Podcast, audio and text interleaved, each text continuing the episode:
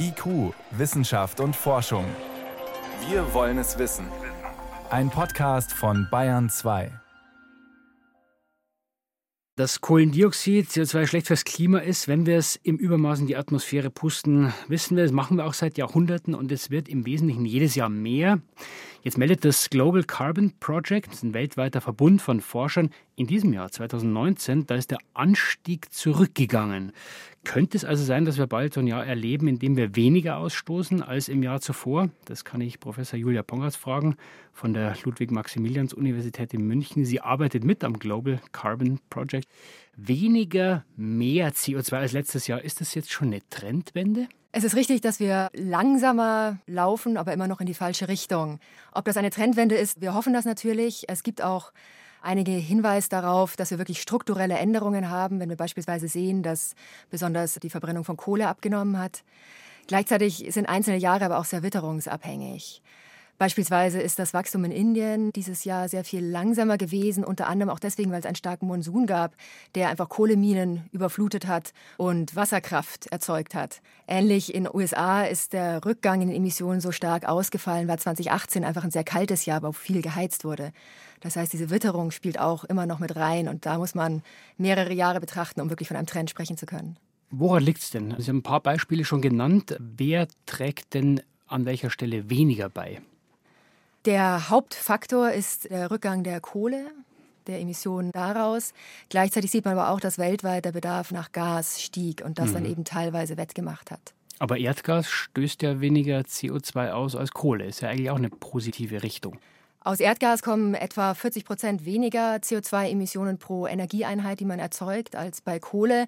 Trotzdem ist Gas natürlich keine kohlenstoffarme Technologie. Und das sieht man dann auch ganz deutlich, wenn wir uns jetzt eben auf Gas verlassen und die Infrastruktur dafür bauen, wird das uns auch noch Jahrzehnte nachhängen.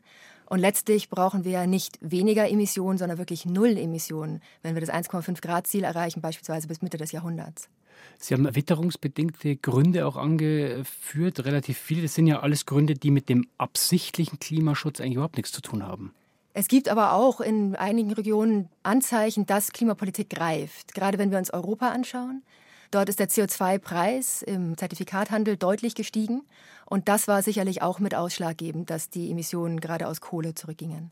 Jetzt stoßen wir, die Menschen, die Industrie, Landwirtschaft, Verkehr, wir stoßen CO2 aus. Die Wälder, die Ozeane zum Beispiel, die nehmen ja CO2 auf. Sind die schon satt? Sind die voll, diese Senken? Die Variabilität von Jahr zu Jahr auf der Seite, besonders der Senke, auf der Landvegetation ist sehr groß. Derzeit sehen wir aber noch nicht sicher, dass sich diese Senke sättigt.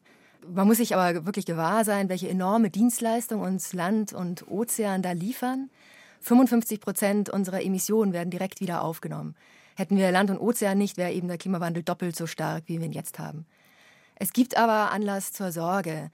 Wenn wir beispielsweise dieses Jahr betrachten, wir hatten die großen arktischen Feuer, auch im Amazonas haben natürliche Wälder gebrannt und das kann durchaus die Senkenkapazität verringern. Und wir wissen unter dem Klimawandel ja auch, dass Extremwetterereignisse zunehmen, Feuer, Dürren, Insektenausbrüche dazukommen können. Das heißt, es ist nicht gesichert, dass diese Senken ihren enormen Dienst auch in der Zukunft so leisten werden. Aber wenn wir über die Senke Wald sprechen, steckt da nicht auch eine Chance drin, wenn wir über Aufforstung sprechen, eben da Potenzial zu schaffen? Die Aufforstung und andere sogenannte Negativemissionstechnologien können natürlich helfen, CO2 aktiv aus der Atmosphäre zu entziehen. Und das ist auch fest eingeplant beim 1,5 Grad Ziel. Es gibt quasi kein Wirtschaftsszenario, das nicht davon ausgeht, dass wir zumindest stark aufforsten. Das heißt, wie ist momentan Ihr Fazit, Frau Pongatz? Wenn wir dieses 2-Grad-Ziel oder besser noch das 1,5-Grad-Ziel einhalten wollen, wann ist denn dann unser Budget erschöpft? Wir haben etwa 10 bis 20 Jahre Zeit noch, wenn wir mit den heutigen Raten weiter emittieren. Das wäre das Budget für das 1,5 Grad Ziel, 20 bis 30 Jahre fürs 2 Grad Ziel. Die Frage ist, was dann? Dann müssten wir im nächsten Jahr die Emissionen auf Null fahren. Und weil das ja nicht realistisch ist, sehen diese Szenarien eben vor, dass wir jetzt das Maximum der Emissionen erreicht haben und gegenüber 2010 um 45 Prozent unsere CO2-Emissionen bis 2030 reduzieren. Das wäre kompatibel mit dem 1,5 Grad Ziel. Das heißt, für Sie ist also dieser ja, zurückgehende Anstieg keine gute Nachricht, sondern eher ein Zeichen dafür, dass es immer noch viel zu langsam geht. Wie gesagt, wir laufen immer noch in die falsche Richtung. Wir brauchen wirklich die Umkehr. Und fürs 1,5 Grad Ziel wollen wir Mitte des Jahrhunderts auf Netto Null sein. Also der Anstieg an CO2 geht zwar zurück, aber es ist immer noch viel zu viel. Das waren Einschätzungen von Julia Pongratz. Sie ist Professorin an der Ludwig-Maximilians-Universität in München. Ich danke Ihnen für den Besuch im Bayern 2 Studio. Ich danke Ihnen.